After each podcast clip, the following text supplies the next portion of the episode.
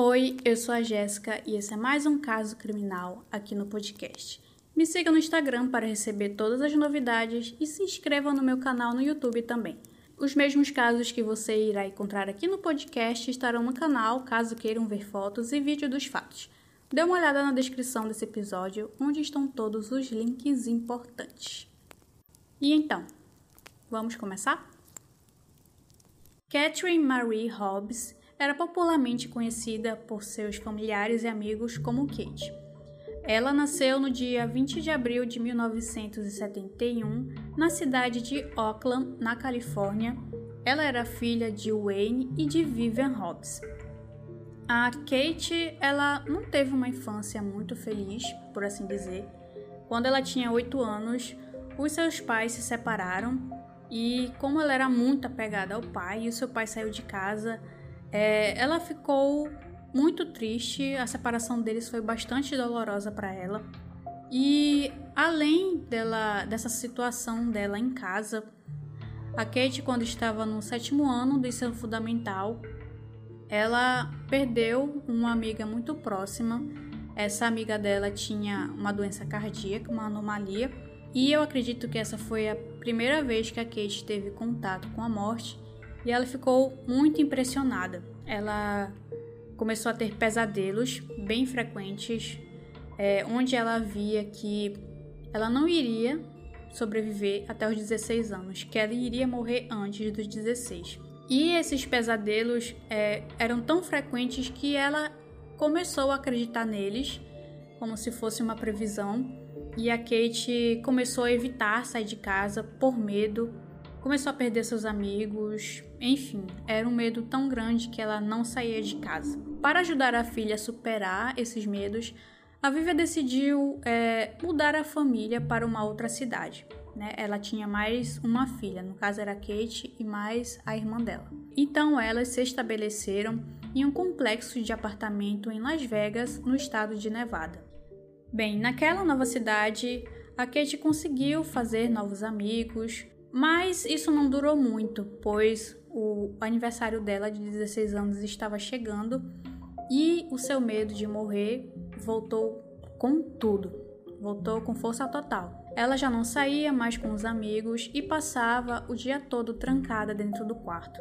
Em uma certa noite, uma dessas noites de pesadelo, a Vivian lembra que a Kate acordou chorando muito, teve uma crise de ansiedade e ela dizia para a mãe que ela não queria morrer, que ela não queria crescer, que ela queria ser para sempre criança. E a mãe a tentou confortar dizendo que essa fase de, de transição, né, de criança para adolescente, todo mundo passa e que é difícil realmente essas palavras de conforto dela não adiantou muito porque a Kate tinha certeza que não iria sobreviver até o seu aniversário.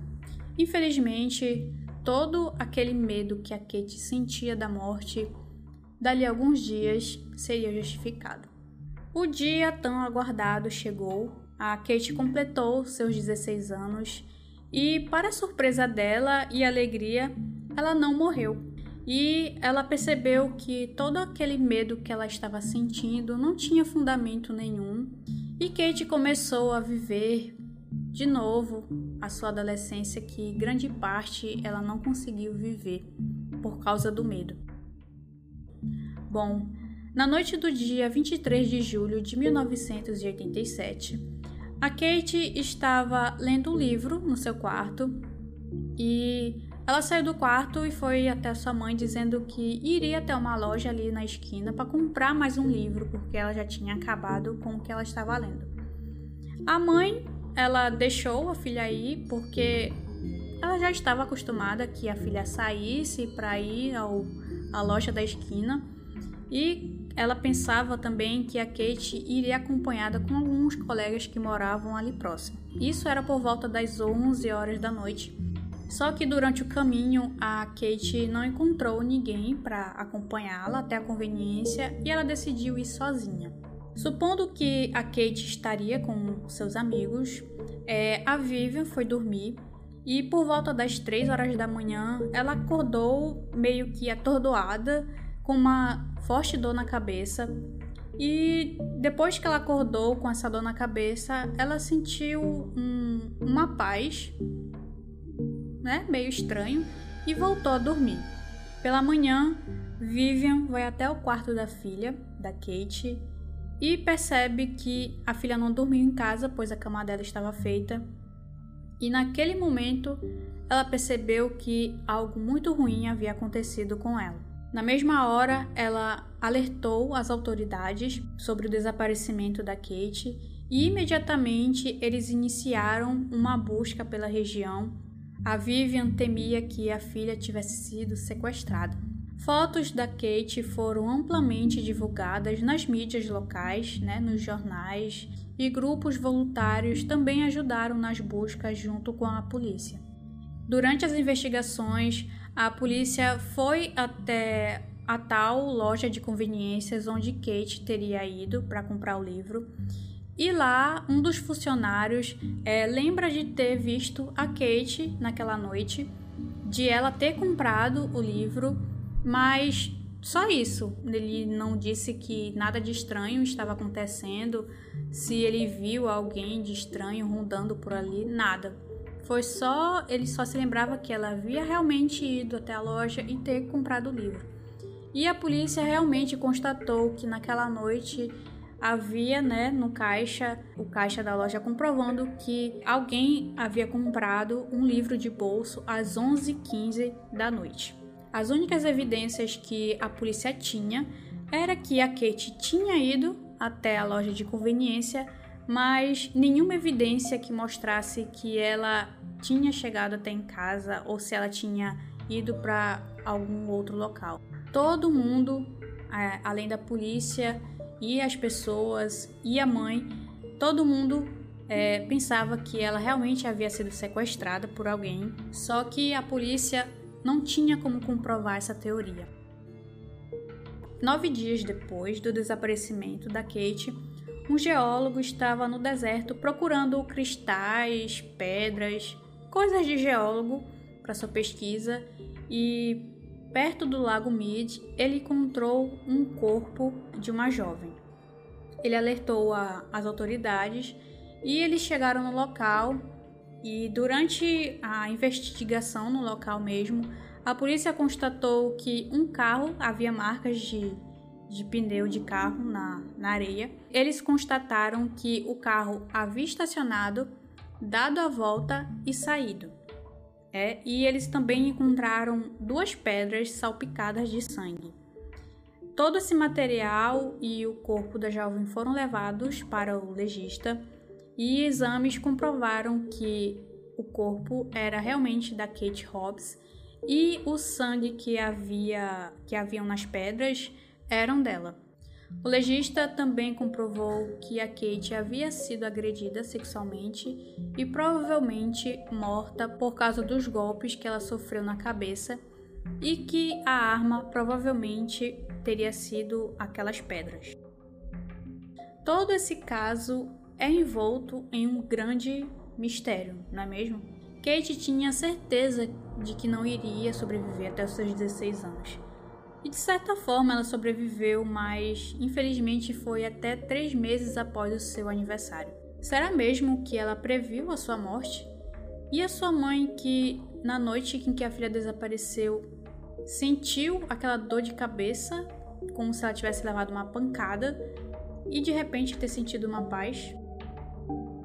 Algumas cartas foram encontradas no quarto da Kate depois que ela foi encontrada morta. E essas cartas, o conteúdo dela é meio estranho.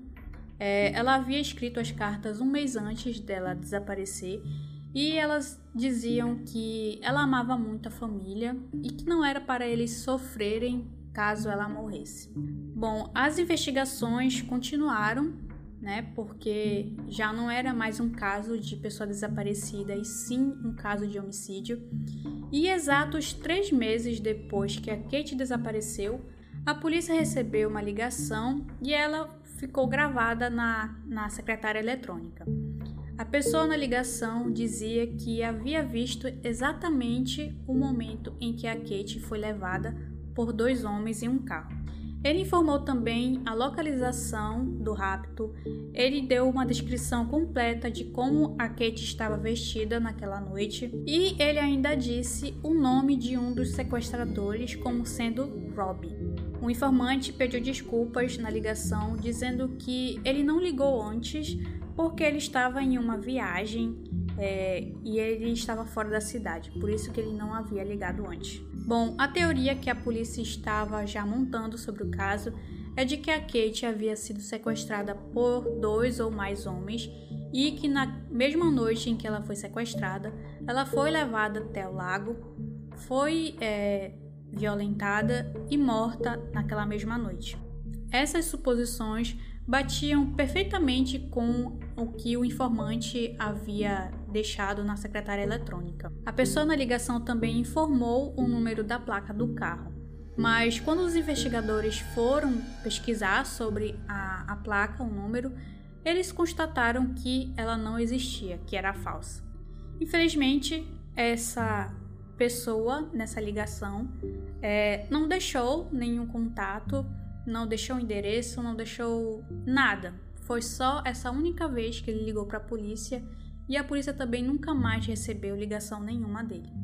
O caso da Kate foi encerrado algum tempo depois por falta de provas, mas depois de alguns anos, um SK chamado Michael Lockhart foi preso depois de ter cometido crimes semelhantes ao caso da Kate. A polícia investigou e eles descobriram que as fibras azuis que eles haviam encontrado no corpo da Kate eram semelhantes às fibras da poltrona de um carro que o Maicon havia roubado em maio de 87. Ele manteve esse carro até novembro daquele ano.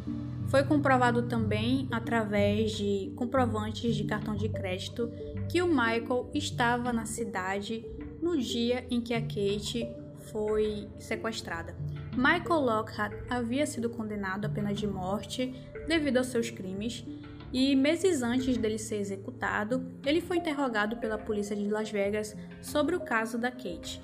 E ele assumiu a culpa e que ele realmente teria feito aquilo com a Kate, mas ele não disse se tinha outra pessoa envolvida ou que o ajudou, enfim, ele tinha cometido o crime sozinho. Bom, todos acreditam que foi Michael que cometeu o crime, né? Depois dessa confissão, não, não tem como acreditar.